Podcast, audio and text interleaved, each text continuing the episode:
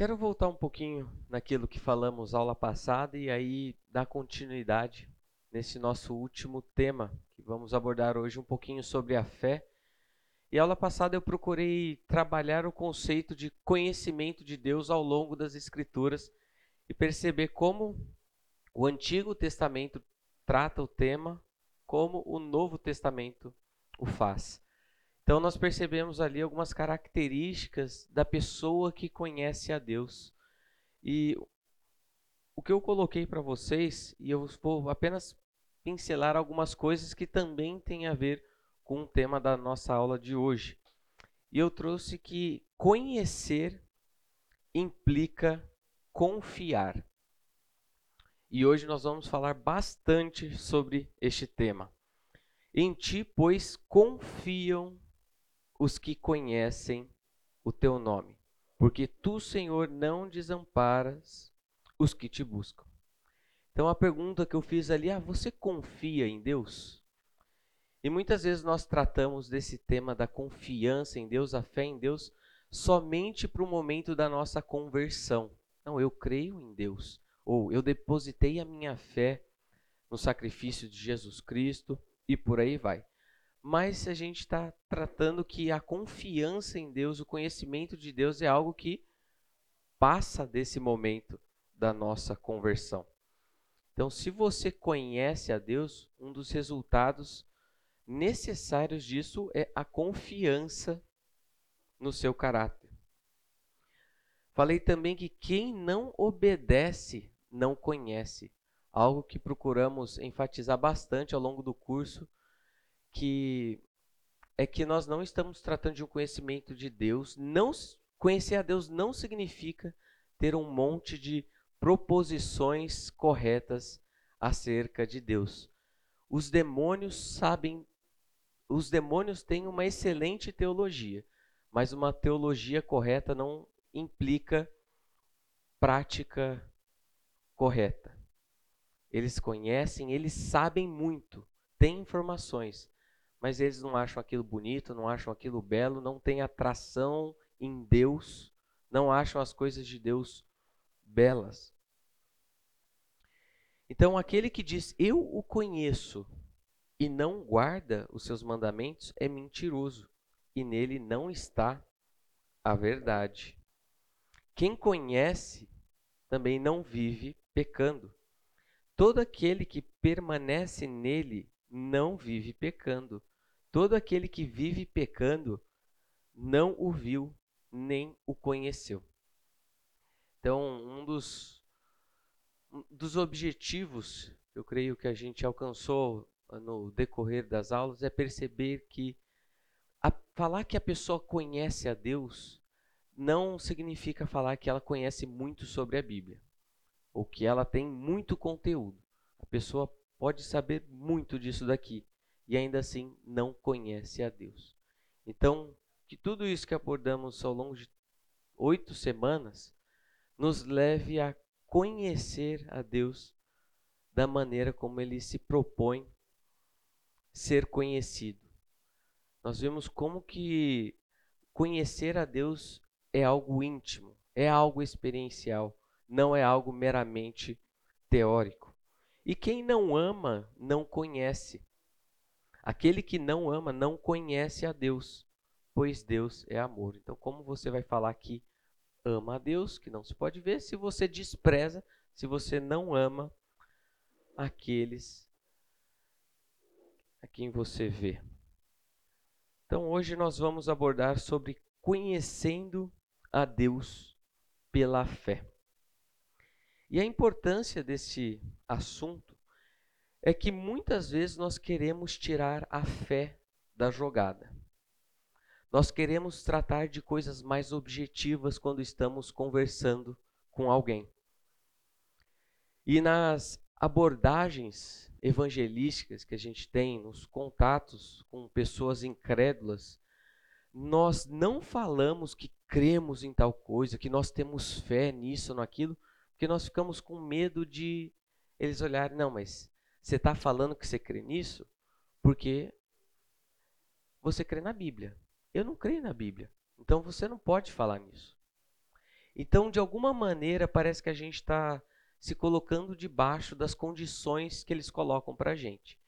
Então, falar que nós temos fé é algo que muitas vezes nós ficamos receosos de falar. Sim, eu creio nisso porque a Bíblia falou. Então, a gente busca trazer dados, argumentos, evidências, um monte de coisas para tirar a fé da jogada. De modo que, que a pessoa vai se deparar com um monte de conteúdo, um monte de informação.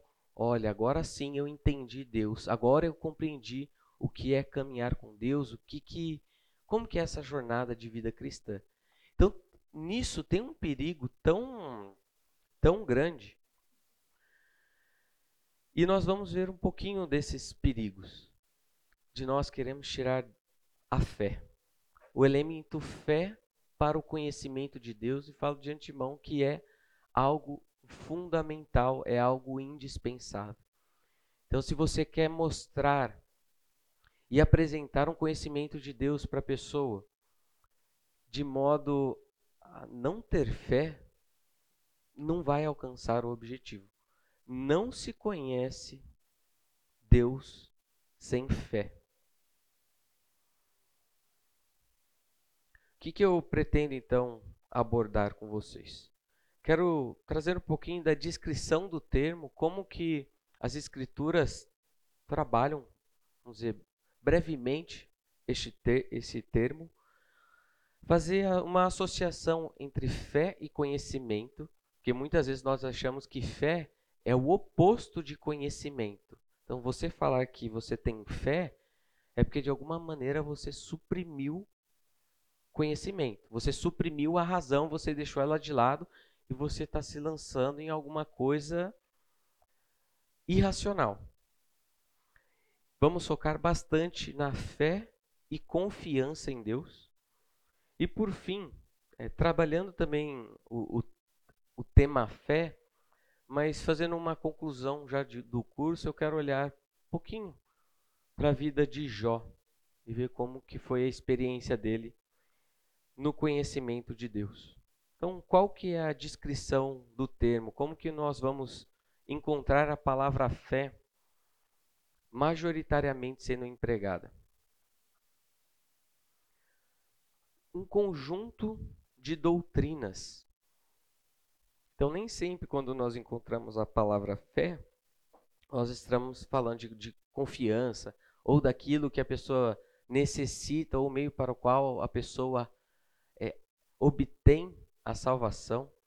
Mas, por exemplo, em Judas 3, nós lemos: Amados, quando empregava toda diligência em escrever-vos acerca da nossa comum salvação, foi que me senti obrigada a corresponder-me convosco exortando-vos a batalhardes diligentemente pela fé que uma vez por todas foi entregue aos santos.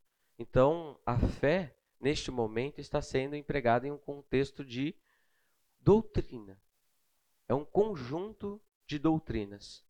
Então, quando nós ouvimos, por exemplo, a, a confissão de fé de Westminster, a confissão de fé, a declaração de fé está trazendo um conjunto de crenças, vamos dizer, de proposições, doutrinas acerca daquilo que nós cremos, conhecemos.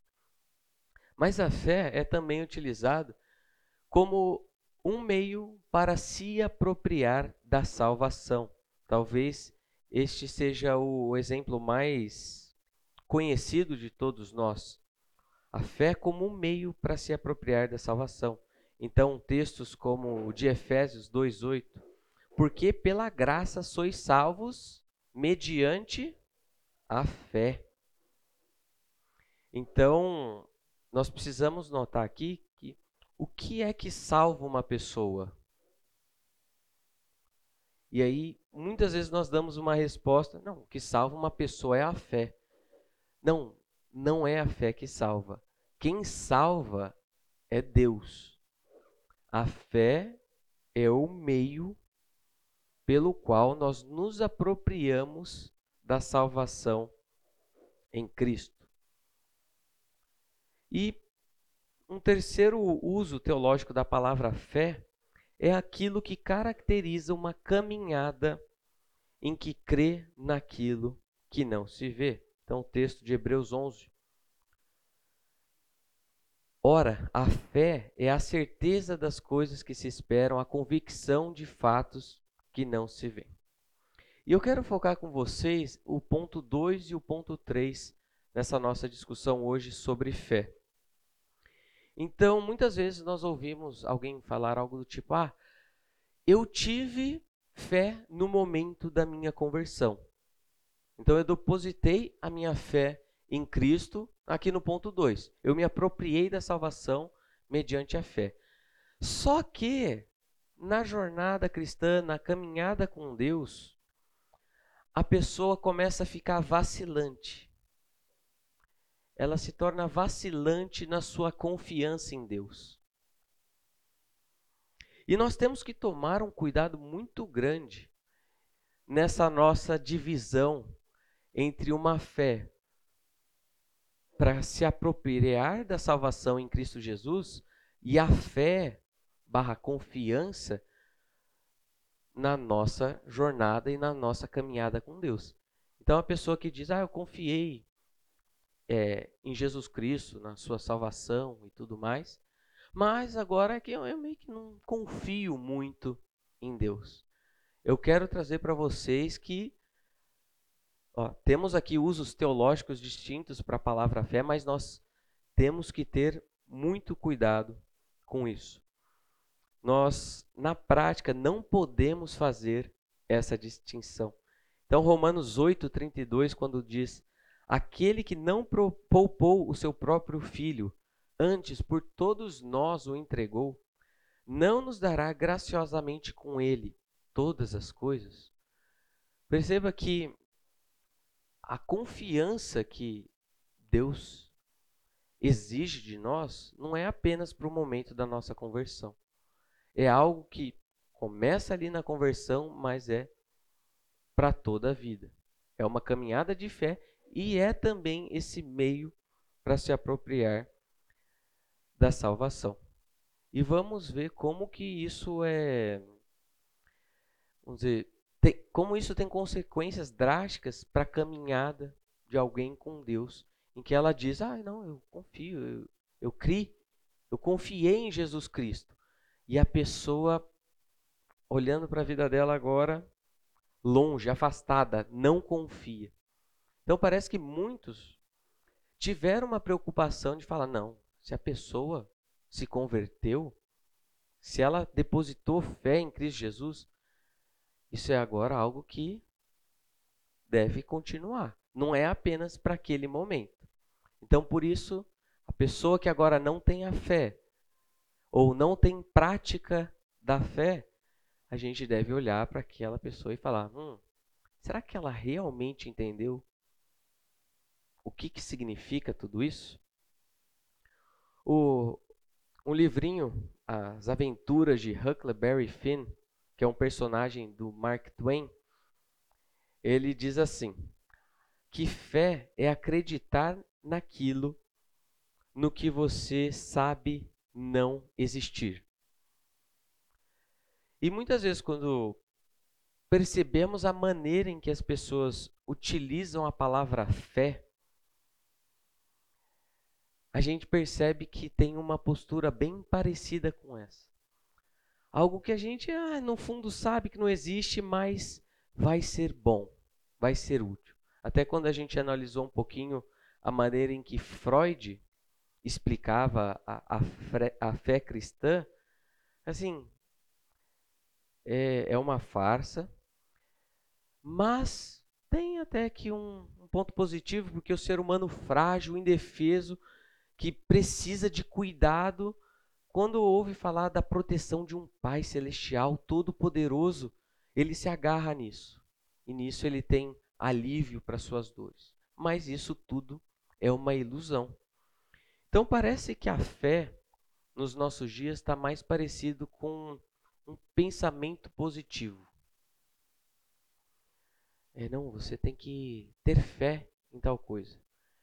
Mas a gente usa a fé falando em pensamento positivo, força, determinação, vai dar certo. Ou então, pensamento que as coisas vão acontecer do jeito que você espera.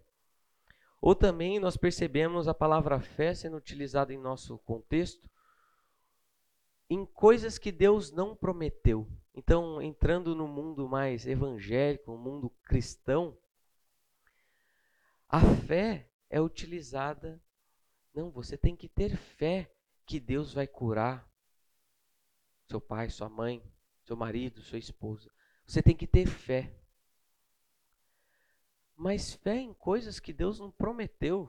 Não é promessa de Deus que nós não vamos passar por isso, ou porque nós somos filhos de Deus e que as, e por causa disso as pessoas a quem nós amamos não serão tocadas, não sofrerão. Ah, tenha fé.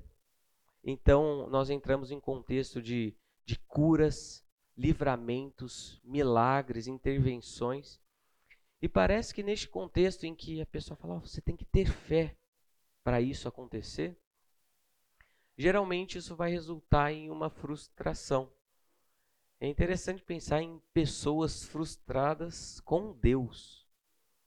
Mas a pergunta é se elas estão frustradas com Deus ou com a imagem de Deus que eles tinham na cabeça. Então, a imagem de Deus que eles tinham decepcionou. A imagem que esse Deus que não permitiria sofrimento, queria curar, queria livrar, queria resolver a situação. E nós percebemos também dentro desse contexto cristão a palavra fé sendo utilizada em um contexto de como se fosse um fideísmo, um salto de fé, em que a pessoa fala, olha, não tenho fundamento nenhum.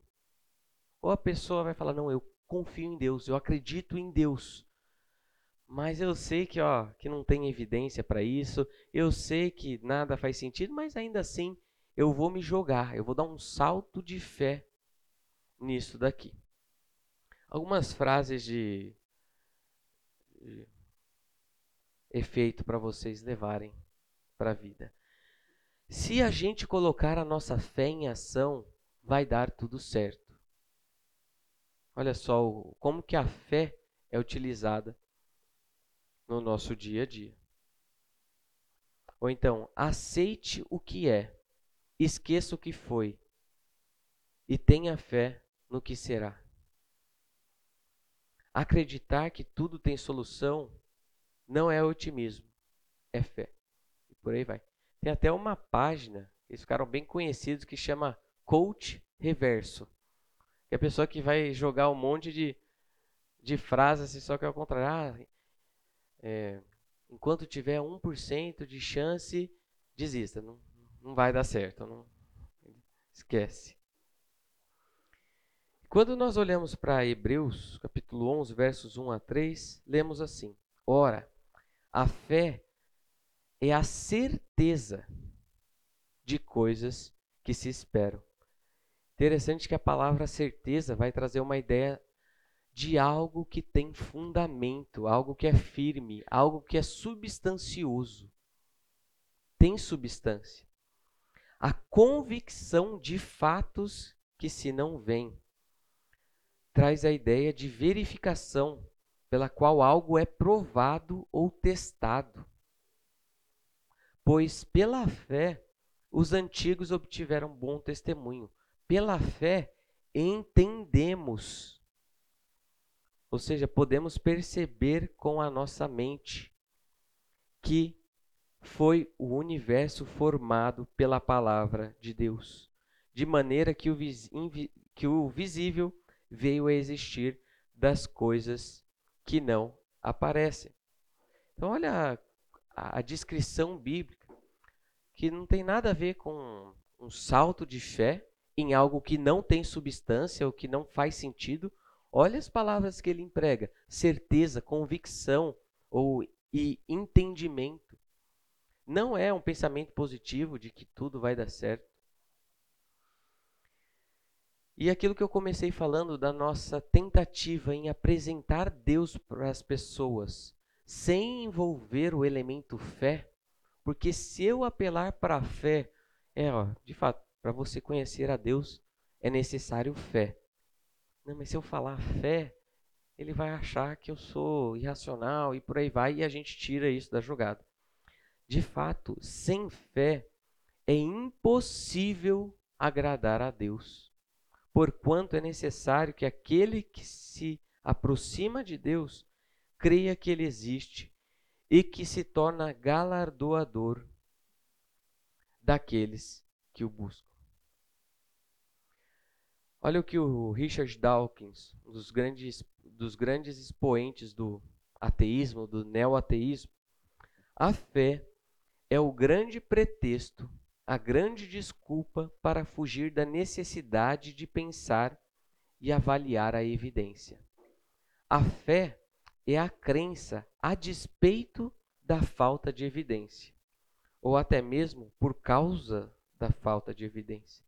Então, se você utiliza a palavra fé, se você fala que conhece a Deus e que o elemento fé está presente, geralmente é dessa maneira que eles vão olhar. A fé como uma pessoa que, que não quer pensar, que não quer avaliar, que não quer olhar as evidências como elas de fato são. Aí agora voltando para que o aquilo que o Marx falou da crença e a gente analisou na aula o que ele falava, como ele enxergava a religião, a crença em Deus, a fé como sendo uma disfunção cognitiva. As pessoas creem em Deus por viverem em uma sociedade desequilibrada e por causa dos efeitos que isso acomete nos homens, por conta dessa disfunção cognitiva que as pessoas creem. E o que a gente percebeu também em aulas anteriores é que, na verdade, aqueles que não creem é que estão debaixo de uma disfunção cognitiva. É eles quem não conseguem é, pensar adequadamente. Até aqui, alguém tem alguma contribuição? Alguém tem alguma pergunta? Algo para comentar? Sayuri.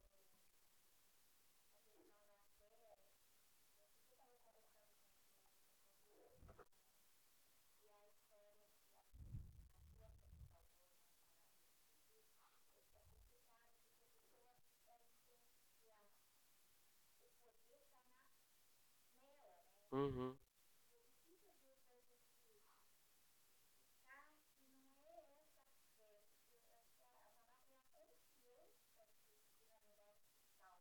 Uhum.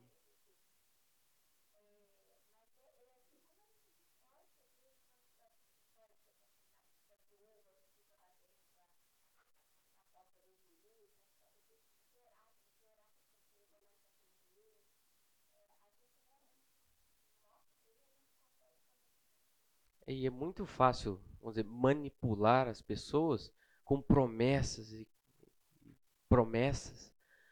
Porque se a coisa não acontecer, eles vão falar simplesmente: é, você não teve fé para se apropriar das bênçãos de Deus, da cura. E é um negócio terrível para aqueles que estão envolvidos nesse meio. Falam, não, mas eu quero. Eles estão aprisionados ali com essa mentalidade. Mas é realmente um cenário triste como que eles deturpam a, a expressão fé. É um pensamento positivo de que Deus vai cumprir todos os nossos caprichos. Fala, Luiz.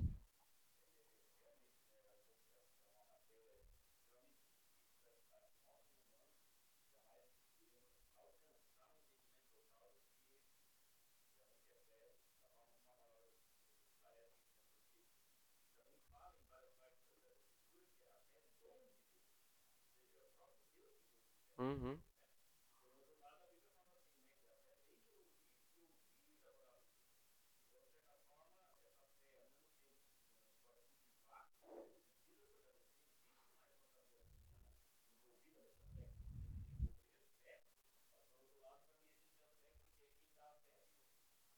Uhum.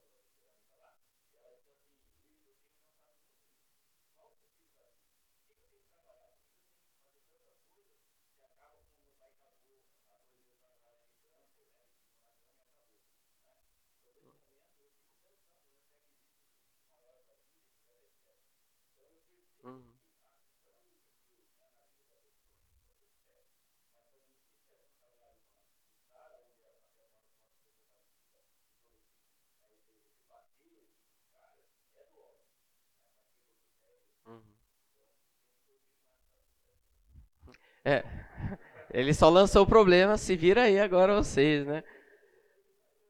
Fala, Éder.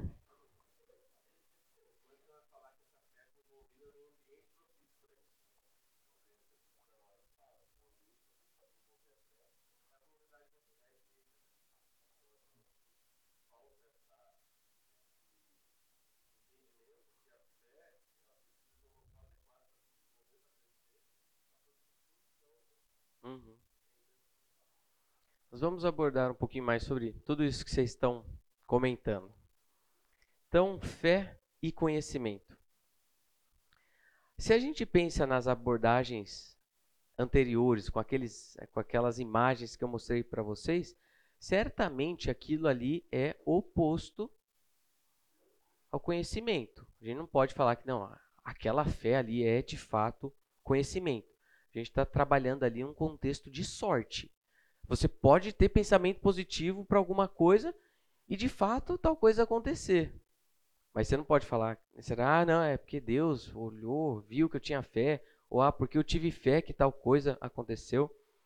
Então, é como se uma pessoa que gosta de fazer caminhada, ela está planejando fazer uma caminhada em algumas montanhas, ela se depara com uma notícia de que o clima estará terrível, que vai cair uma tempestade de neve, que o clima estará terrível. E a pessoa, mesmo assim, ela fala: Não, eu acho que eu, eu vou amanhã lá nas montanhas fazer a minha caminhada. E ela vai, viaja, chega lá, e no dia ela acontece alguma coisa e o clima estava bom. A gente não pode falar que a pessoa tinha o conhecimento. A pessoa não tinha conhecimento. Mas aquilo de fato aconteceu. Então parece que muitas vezes a gente vai lidar com a fé nesse sentido. Ah, se acontecer, foi Deus, foi fé. Se não aconteceu, foi falta de fé. E comentando aqui do Plantinga, no livro Crença Cristã Avalizada, ele comenta que por causa da nossa queda em pecado, e por causa dessa nossa resistência a Deus, o homem natural resistente a Deus, Deus precisava de uma maneira de nos informar sobre o esquema da salvação que ele nos disponibilizou. Então, ele vai falar que o meio em que Deus se utiliza para comunicar, para dar ao ser humano entendimento das grandes coisas referentes à fé, o que Deus se utiliza é a Bíblia, é o Espírito Santo, e olha só o último elemento, a fé. Então, Deus, para nos informar, para se dar a conhecer, ele comenta esses três elementos: a Bíblia, o Espírito Santo e a fé. E aquilo que o Luiz comentou deve também nos chamar a atenção para a obra de Deus em nosso favor. A gente não consegue chegar em uma pessoa e falar: creia, olha, vai, olha tudo isso que eu já te falei. Tem pessoas que, que eu já tive conversa, que eu já comuniquei, expus de maneira clara e a pessoa não, não vira a chavinha, fala: vai, acorda. Mas não, a pessoa não responde. E isso é humilhante. Mas isso também nos aponta para o fato de que isso é obra de Deus. E a salvação que você também possui hoje é obra de Deus. se Deus não tivesse te informado, te comunicado e se revelado de maneira específica, utilizando aí a Bíblia, o Espírito Santo e mudando a sua disposição, você também não teria crido. Então, o fato de nós nos encontrarmos hoje crentes em Cristo Jesus, isso é graça, isso é dádiva. A fé não deve ser contrastada com conhecimento. Olha só que interessante que ele vai falar aqui. Ele vai falar que a fé é conhecimento. E conhecimento de um tipo especial. Trata-se de conhecimento especial em pelo menos dois sentidos. Então, por que a gente pode falar que fé é conhecimento? E é um conhecimento especial. Primeiro, seu objeto. O que se alega conhecer é, se verdadeiro, de importância ímpar. Sem dúvida, a coisa mais importante que alguém poderia, poderia conhecer. É mediante a fé, é pela fé que você conhece a Deus. E é por isso que a fé é um conhecimento e é um conhecimento especial. Nós vamos conhecer Deus, conhecer a Deus pela fé de uma maneira que, por meio dos outros sentidos, nós não conheceríamos. Então, a fé é um mecanismo de conhecimento, assim como a razão, como a sensação, como muitos outros sentidos que nós temos. A fé é conhecimento. Por isso que se, se nós quisermos tirar a fé da jogada, o objeto que será conhecido não será Deus. Talvez seja uma figura, talvez seja um o resultado de, final de uma busca intelectual em que a gente vai traçar vários conceitos. E algo que eu queria ter tratado com vocês no curso, mas por questão de tempo e para ver onde que nós estávamos caminhando, eu não abordei sobre as diversas é, que eles falam de, de justificativas para Deus. Ou vários argumentos para a existência de Deus. Ah, então, tudo que existe tem um começo. Ah, o mundo teve começo, logo e vai chegar em, na conclusão. Existem vários argumentos, argumento do teleológico, argumento cosmológico, existem várias defesas para chegar a Deus. Mas você chega a Deus às vezes ah, como ah, é o primeiro motor. É o aquele que, que deu o pontapé inicial, mas Deus não tem relação. Então, muitos desses discursos acerca de Deus, que a gente tenta provar a Deus racionalmente, logicamente vai fazer sentido. Mas isso vai nos informar muito pouco sobre quem esse Deus é. Não vai falar sobre o plano maravilhoso dele na cruz. Pode chegar no máximo, ó, existe um ser superior.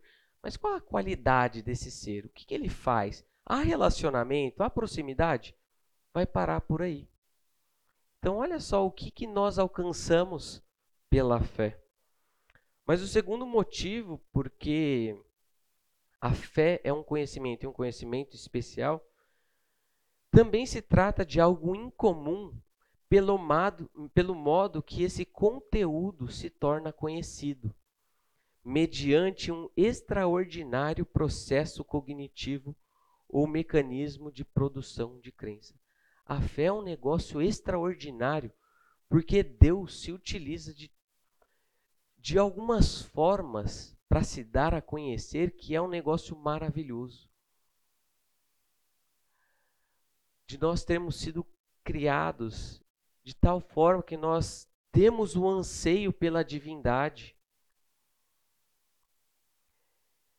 Por ser Deus quem vira a nossa chavinha e é Deus quem faz com que nós conheçamos a Ele. Então, a maneira toda em que a fé é gerada em alguém, isso é algo extraordinário. Não é um ser humano vindo aqui, analisando, ah, deixa eu ver. É, realmente acho que faz sentido. As coisas não acontecem desse modo. Tanto que se, se vocês já passaram por tentativas frustradas de evangelismo, de defesa da fé para alguém, não é algo simples. Então, há todo um mecanismo, um processo cognitivo em que Deus trabalha de maneira extraordinária. E a pessoa crê. Uma das principais obras do Espírito Santo com respeito aos seres humanos é a produção em nós do dom da fé. Interessante essa definição aqui que Calvino vai utilizar para fé. Como conhecimento firme e certo da benevolência de Deus para conosco. Então, olha só que, novamente, aquilo que trabalhamos já um pouquinho, que a fé não se trata apenas daquele nosso momento da conversão. Está dentro do pacote. Mas é um conhecimento firme e certo da benevolência de Deus para conosco, fundado na verdade da promessa livremente dada em Cristo, revelada aos nossos espíritos, selada em nossos corações pelo Espírito Santo. Então é um mecanismo maravilhoso como tudo isso daqui acontece. Por causa da instigação interna do Espírito Santo, acabamos por ver a veracidade das afirmações cristã, cristãs centrais. Ao dar-nos fé, o Espírito Santo permite-nos ver a veracidade das linhas principais do evangelho cristão, tal como foram apresentadas na Escritura. Então é por causa da fé e da atuação do Espírito Santo em nós é que agora a gente pode olhar para todo esse plano, como tudo isso acontece encontrarmos deleite, encontrarmos prazer, acharmos essas coisas maravilhosas, diferente do conhecimento de Deus que o demônio vai ter. Nós lemos que nós lemos lá em Tiago. Vocês creem que Deus existe? Ó, oh, muito bem. Até os demônios creem e temem. Os demônios têm conhecimento acurado das escrituras. Na tentação ele estava ali recitando a escritura. Ele sabe, ele conhece, conhece Jesus. Mas ele não vai olhar para isso com admiração, com vontade, com desejo de submissão. Ele não vai achar belo o que Deus acha belo, ele não vai achar bonito o que Deus acha bonito. E aquilo que eu comentei com vocês, que muitas vezes nós nos damos por, por satisfeitos quando a pessoa responde adequadamente ou a pessoa dá a resposta certa sobre o que você precisa para ser salvo. Como que você é salvo? E a pessoa, cinco anos, seis anos, já consegue dar uma resposta. Não. Eu creio que Jesus Cristo morreu pelos meus pecados. A pessoa tem a resposta certa. Adultos têm esse conhecimento, eles conseguem pronunciar isso. E muitas vezes a gente fala, ah, nossa, ainda bem, a pessoa respondeu. É como se fosse uma prova. É, se, se tem a resposta certa ali, então, deixa eu ver se a pessoa vai ser salva. Aí Deus vai olhar lá no céu. Ah, respondeu a, a pergunta certa aqui. Ok, parabéns, acertou. Passou de ano. Então é possível ter uma resposta adequada. Mas algo que eu tenho considerado mais, e não querendo ser aqui um juiz da conversão alheia, mas de nós não surpreendermos com pessoas que dão respostas adequadas. Tem outras coisas envolvidas aqui. Eu não estou falando de obras para a pessoa ser salva. Mas a pessoa que se diz crente, e a gente viu tudo aquilo, principalmente aula passada, mas a pessoa não ama, a pessoa não confia, e neste momento a pessoa não olha essas essas questões da fé cristã com admiração, com encanto, com sentimento de, de beleza, de gratidão, Se nada acontece na vida da pessoa, tem alguma coisa errada. A fé está defeituosa. Ela não atingiu aquilo que ela deveria atingir. Por isso que quando a gente voltar do intervalo, vamos perceber como essa fé resulta em ou implica confiança em Deus. Vamos para o intervalinho, daqui a pouco a gente volta. Ok, gente. Vamos olhar agora um pouquinho sobre a relação entre fé e confiança em Deus.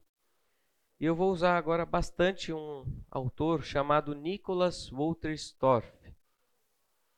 Mas é claro, a confiança é car caracteristicamente, de fato, inevitavelmente manifestada em uma variedade de ações diferentes e estados de ser.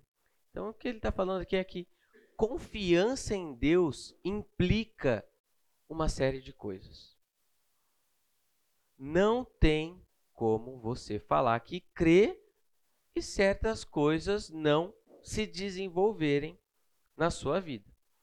É aquilo que nós vamos encontrar bastante também em Tiago, é a preocupação de Tiago de tornar a fé operante. Se alguém confia em alguém, naturalmente acredita no que ele diz, faz o que ele pede o trata de várias maneiras, espera ansiosamente pelo que ele promete, experimenta união com ele e por aí em diante. Vamos lá para Tiago, só para a gente reforçar este ponto.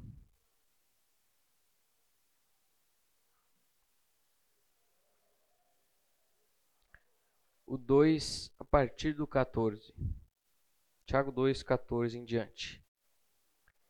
Que é o contexto em que a crença dos demônios aparece. De que adianta, meus irmãos, alguém dizer que tem fé se não tem obras? Acaso a fé pode salvá-lo? Se um irmão ou irmã, se um irmão ou irmã estiver necessitando de roupas e do alimento de cada dia, e um de vocês lhe disser: vá em paz, aqueça-se e alimente-se até satisfazer-se, sem, porém, lhe dar nada, de que adianta isso? Assim também a fé, por si só, se não for acompanhada de obras, está morta.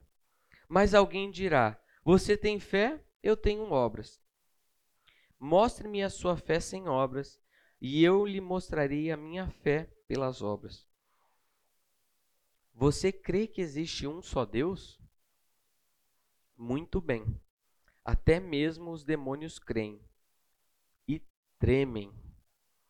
Então, a importância da nossa fé, não somente a importância, mas o que ele coloca aqui, algo que é característico, algo que é inevitável a uma fé, é aquilo que acompanha.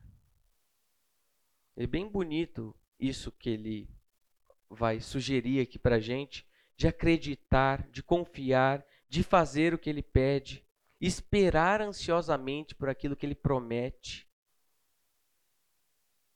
Isso é fé. E ele vai falar que a ausência de tais atos e estados, ou seja, se a pessoa não carrega em sua vida essas marcas, A ausência disso indica uma deficiência em sua confiança. Tem alguma coisa errada aí. Temos algum problema sério para resolver.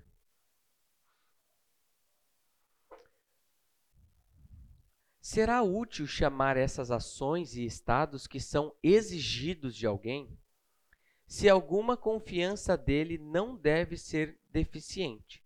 de manifestação autêntica dessa confiança. Então, o que ele está tratando aqui é que todas essas características da pessoa que tem fé, da pessoa que confia Isso daqui é uma exigência. Isso daqui não é a cereja do bolo para a vida cristã. Isso daqui é algo exigido. Os escritores do Novo Testamento não falam apenas da fé. Eles falam também do que pertence à manifestação autêntica da fé. Eles falam do que é exigido de nós, se nossa fé em Deus não deve ser deficiente. Então você está com uma crença em Deus, você está com uma fé em Deus adequada, funcionando de maneira apropriada, olha só o que deve ser característico. E eu acho que a nossa tradição e muito do nosso contexto em que nós estamos envolvidos foca muito na questão da conversão. Como se a nossa preocupação maior fosse aquele momento, depositar a fé em Cristo. Então, é uma das críticas também que vai ter com grandes evangelistas que já passaram é, pelo nosso mundo, a pessoa encher estádios, sair viajando, converter milhares, às vezes até milhões de pessoas para Cristo Jesus. Tchau, gente. Valeu. E boa sorte aí na. E aí, o que, que eu faço agora? Opa! Falou! Mas da preocupação e, e a missão que, que é passada para nós é interessante quando nós olhamos Mateus 28, é o imperativo é fazer discípulos. E para fazer discípulos, a conversão ali é o pontapé inicial.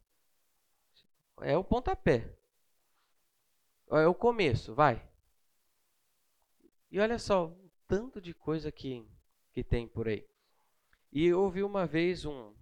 Eu sei de um. Não vou saber o nome aqui da pessoa, mas era alguém muito acho que era um artista muito famoso e alguém que estava no mundo assim entregue de uma maneira significativa. Pessoa que vivia no mundão, aquela vida louca, e a pessoa se converte.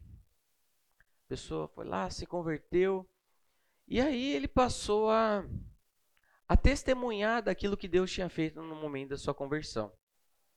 E passou muito tempo contando e testemunhando aquilo que Deus tinha feito. Olha, eu estava ali e Deus fez agora tal coisa na minha vida, me converti e agora eu estou aqui. E foram se passando os anos e ele contando testemunho, anos e anos e anos e anos, contando testemunho dele da conversão. Eu lembro que e, em determinado momento alguém chegou para ele e falou: Vem cá, mas Deus não fez nada mais na sua vida, não? Porque parece que você está, ao longo dos dizer, 20 anos, você só está falando aquilo que aconteceu ali no momento da sua conversão. Sua caminhada com Deus não teve mais nada. Aconteceu. Você não pode dar o testemunho daquilo que Deus fez, a, a fidelidade, a bondade, a, a manifestação do cuidado de Deus na sua vida. Você não pode falar de algo que aconteceu no passado. Então é interessante e é importante nós olharmos para a conversão como o início de uma jornada que vai até o final.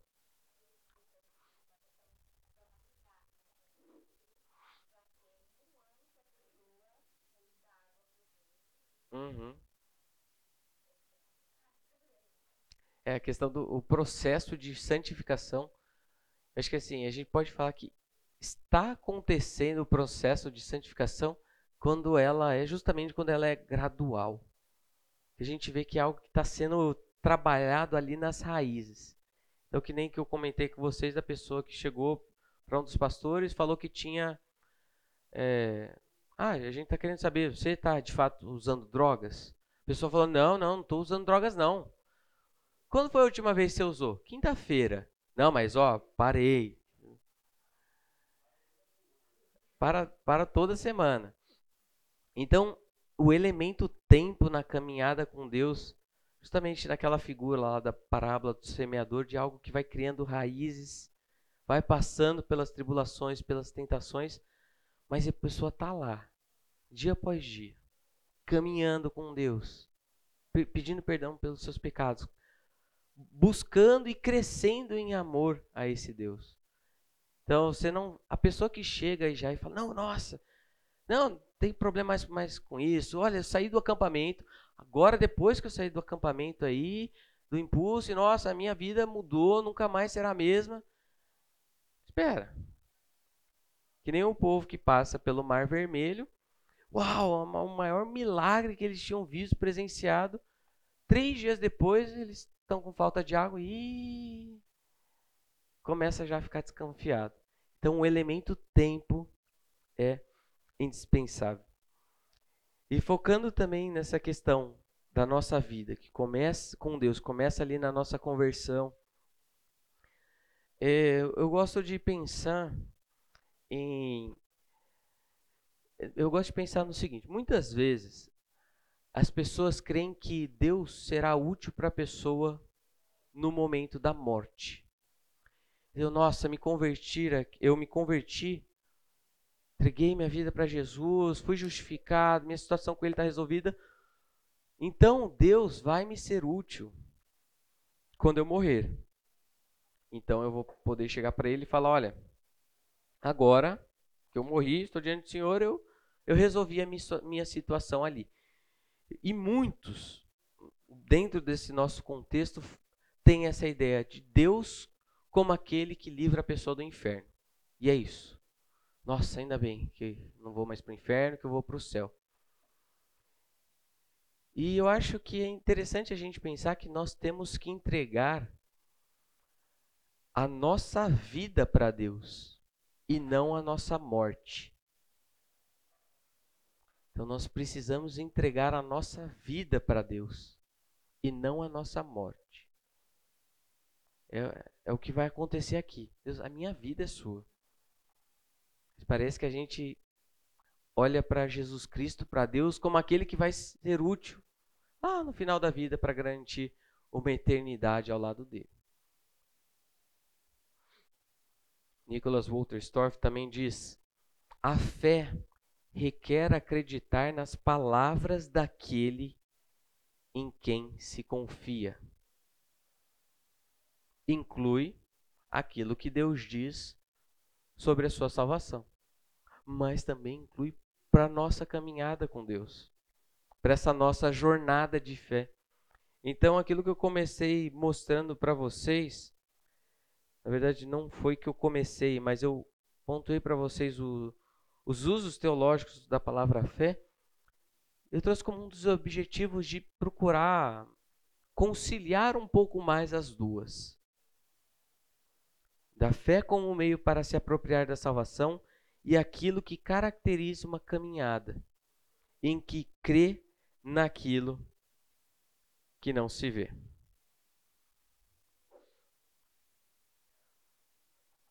A proclama, proclamação da fé cristã é acreditado como a palavra confiável daquele em quem se confia. Mas é acreditado e aceito de tal modo que não é apenas acreditado, mas conhecido. Então, a proposta de nós olharmos para a fé como conhecimento é que isto te faz a fé te faz conhecer certas coisas.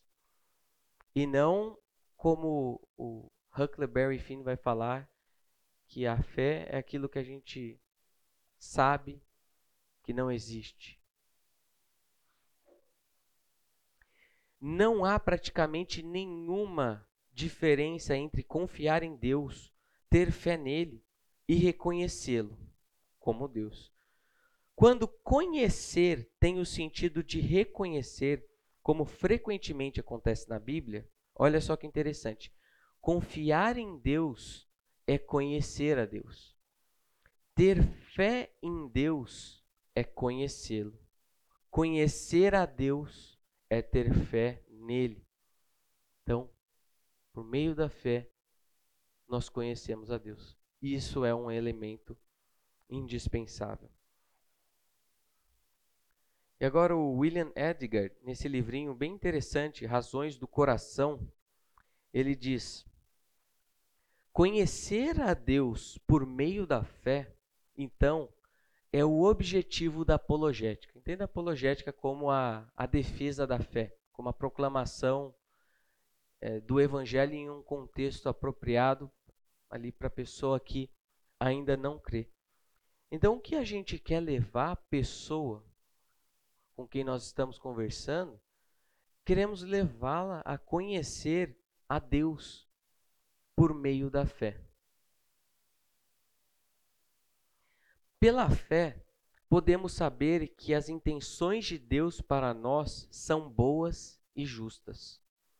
Embora nem sempre possamos ver claramente como isso se concretiza.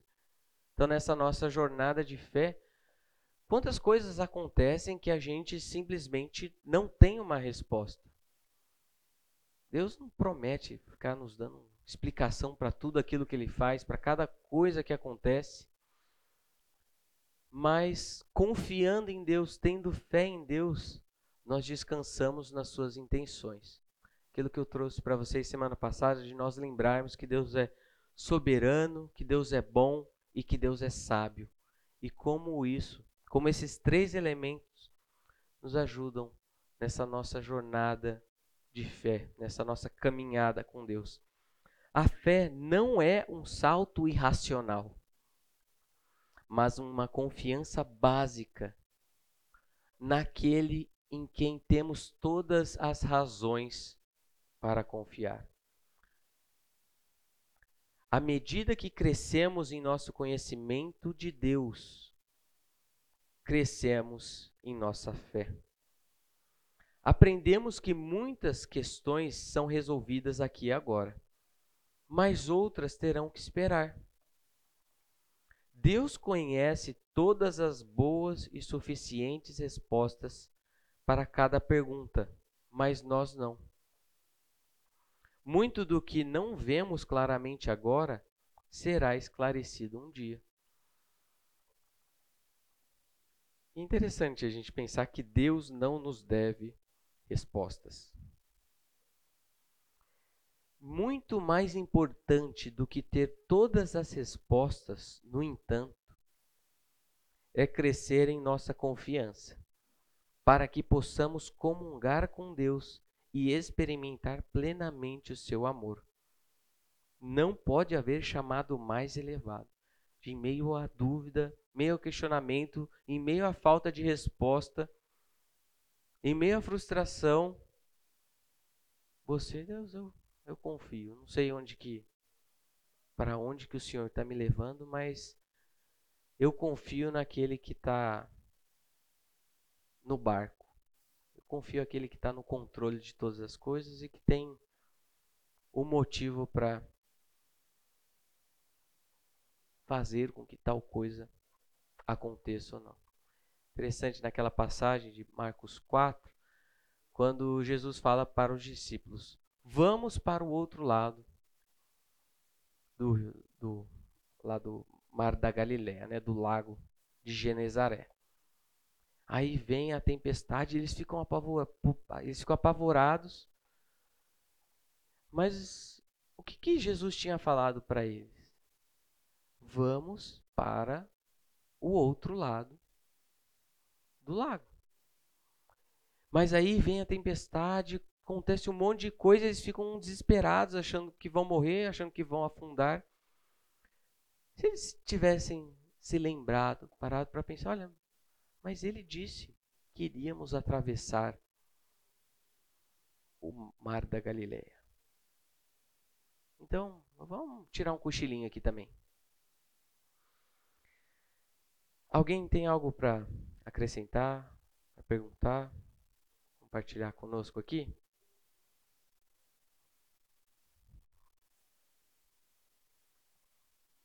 alguma experiência que você passou também que não tinha resposta.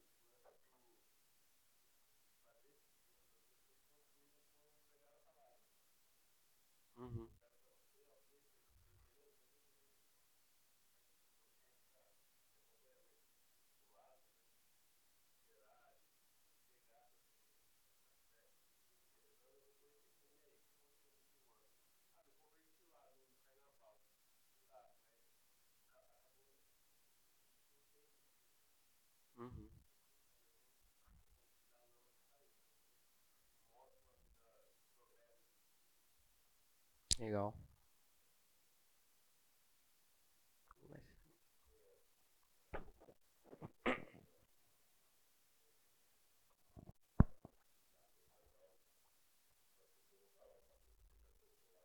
Claro, claro.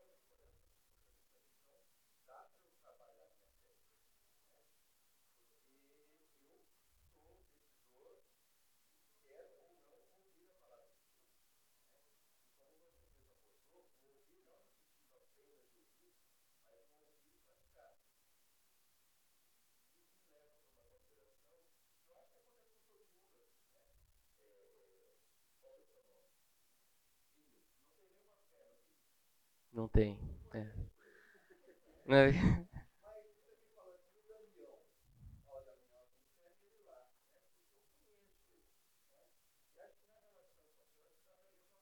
Uhum.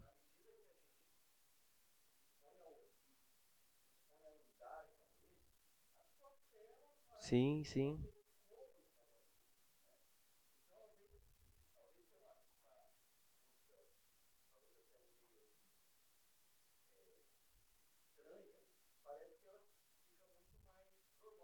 Uhum.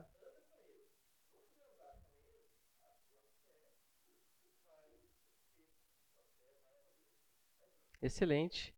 Assim, eu acho que tem muito também, vamos dizer, desse mistério que a gente vai tratar com a soberania de Deus e a responsabilidade humana.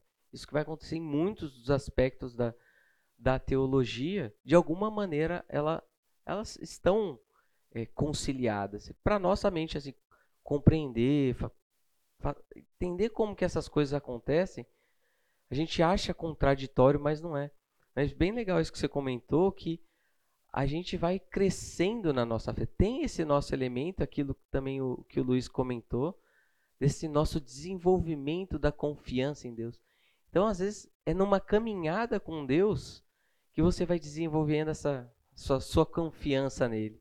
Fala, olha, caminhei com Deus tantos anos, eu tenho motivo para confiar nesse Deus, esse Deus que nunca me desamparou, que nunca fez isso, que nunca fez aquilo, que sempre me sustentou. Então, é, quando a gente trata dessa questão da, da atuação do Espírito Santo na produção de fé em nós, não é aqui, ó, tô, tá pronto, beleza? É um mecanismo de produção em crença, é graça de Deus e é atuação de Deus, mesmo quando nós estamos crescendo, quando nós estamos nos exercitando na fé. Então, aquilo que Paulo vai falar em 1 Coríntios capítulo 15, é, pela graça de Deus sou o que sou, é, não eu, mas a graça de Deus comigo. Então, olha só os dois elementos aí: a graça de Deus e que ele fala, pelo contrário, trabalhei mais do que todos eles. Então, não eu, mas a graça de Deus comigo. Acho que aí essas coisas se conciliam. Miriane.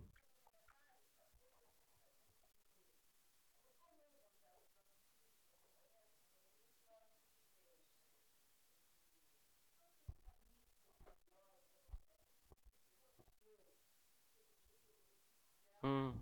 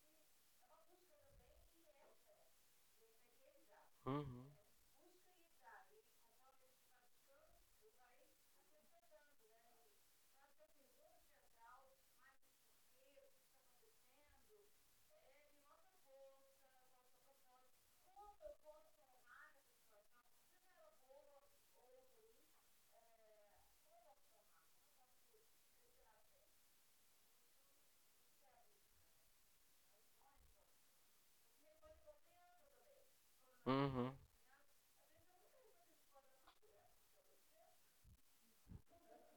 Uhum.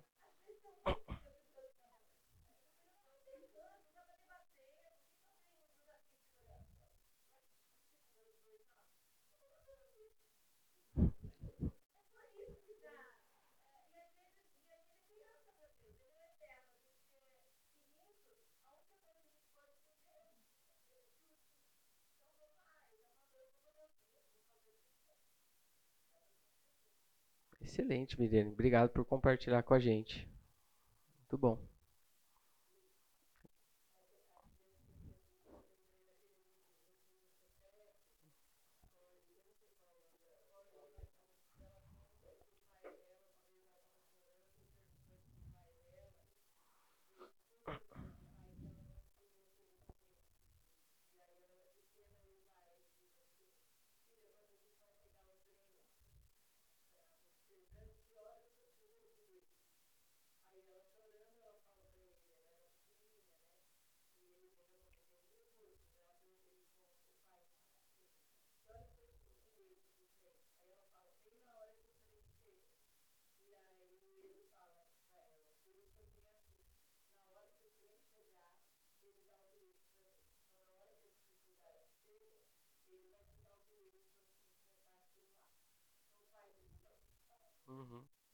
Interessante.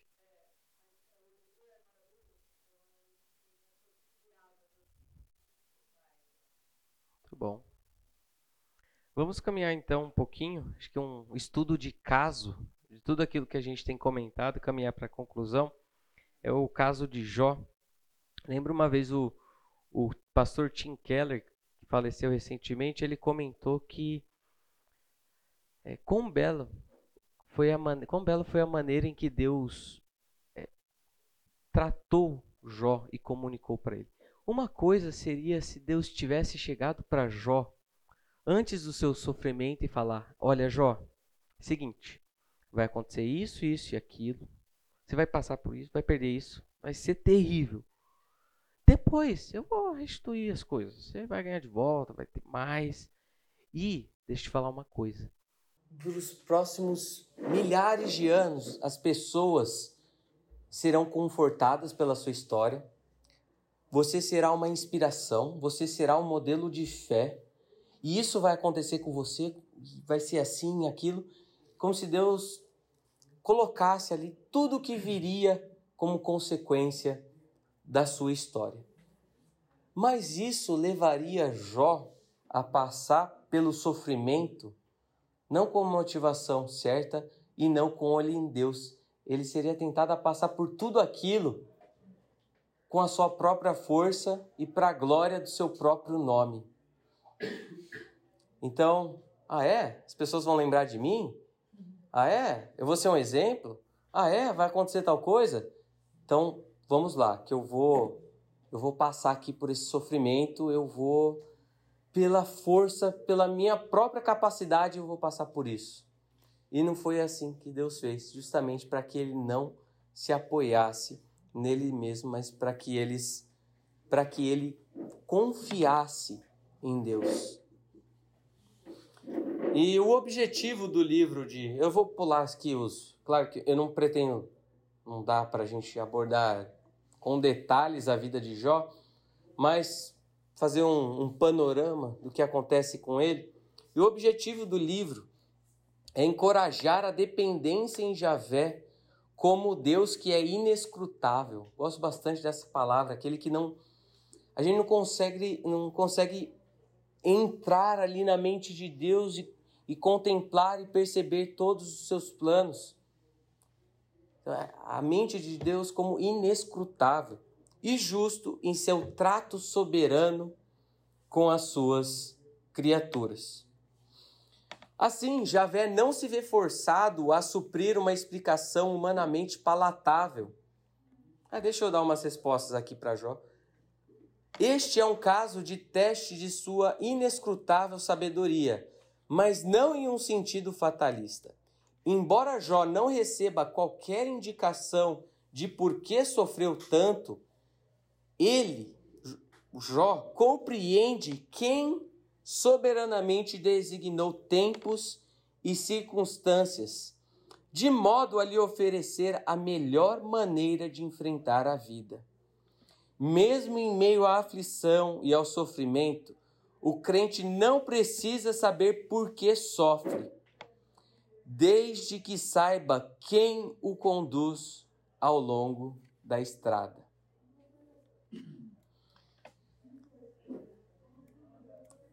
Javé expõe o quanto Jó é inadequado para entender a ele e seus propósitos, demonstrando como sua criação escapa, a criação de Deus, né? Escapa ao entendimento e controle de Jó. Então, mais ali para o final da vida, mais, na verdade, mais para o final ali do, do livro de Jó, Deus vai mostrar a ignorância dele. Então falta a Jó o conhecimento sobre a criação da terra, sobre os mistérios do mar, sobre o, o controle sobre os luminares celestiais, conhecimento sobre o mundo do além. Falta a Jó conhecimento dos fenômenos da atmosfera. Falta a Jó o conhecimento das constelações visíveis. Falta a Jó conhecimento dos animais. E ele é incapaz de sustentá-los. Então Deus vai lançando. Onde você estava? Onde você estava? Você estava fazendo? E uma das frases mais bonitas de toda escritura talvez seja essa daqui. Antes eu te conhecia só de ouvir, mas agora os meus olhos te veem. E esse deveria ser o nosso objetivo e essa deveria ser a nossa busca. Perceba que no começo do livro apresenta Jó como alguém que já conhecia Deus, que era íntegro, justo. Mas ele chega, não, aquele conhecimento ali que eu tinha era inferior. Agora eu posso falar que eu não te conheço só de ouvir, mas agora os meus olhos te veem. Recentemente, o pastor Tim Keller, ele faleceu. Ele passou por um bom tempo lutando também contra câncer, creio que na. Alguém lembra? Creio que seja o pâncreas, é. Pegou no intestino também? É. Então, nos, ao longo dos últimos três anos, ele lutando contra isso. E ele nos dá um, um belo testemunho no momento, ou no momento que antecede a sua morte mostrando como o conhecimento que ele teve de Deus levou um, a encarar esse momento da vida de uma maneira diferente.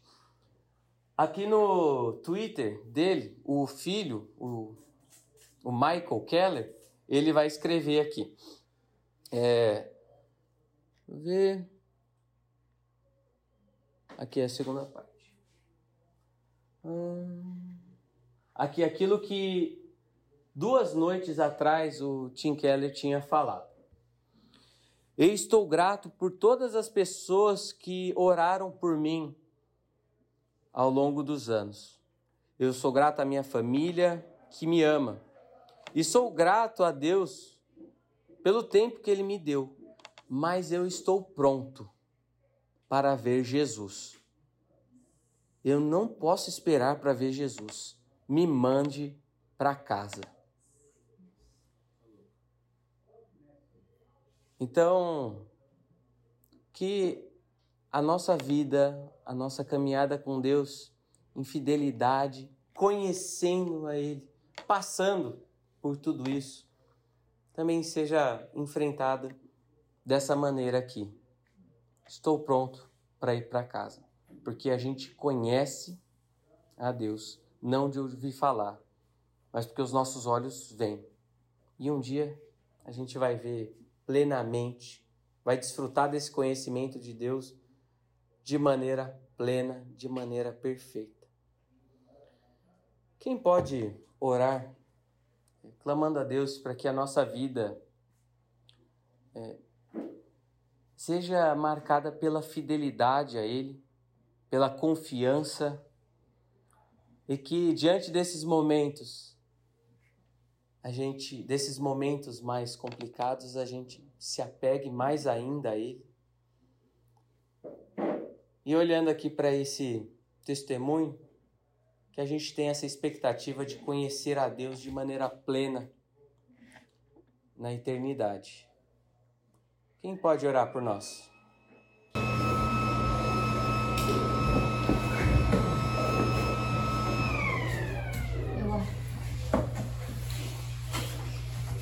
Senhor Te louvamos por esse tempo todo que tivemos aqui nessas aulas. Te agradecemos, Senhor, porque o Senhor tomou a iniciativa de se revelar a nós.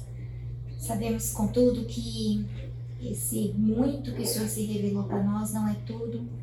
Te pedimos, portanto, Senhor, que o Senhor nos ajude, aumente a nossa fé, nos conduza, Senhor, na busca verdadeira de te conhecer, não como um mero conhecimento, mas como alguém que, que busca ser transformado pelo Senhor. Por favor, Pai, Ensina-nos a te conhecer verdadeiramente e a te levar aos nossos irmãos, para que eles também possam viver essa bênção maravilhosa, essa alegria de já que nessa vida temos o Senhor ao nosso lado, Senhor. Por favor, Pai, abençoa cada um de nós, abençoa o nosso domingo.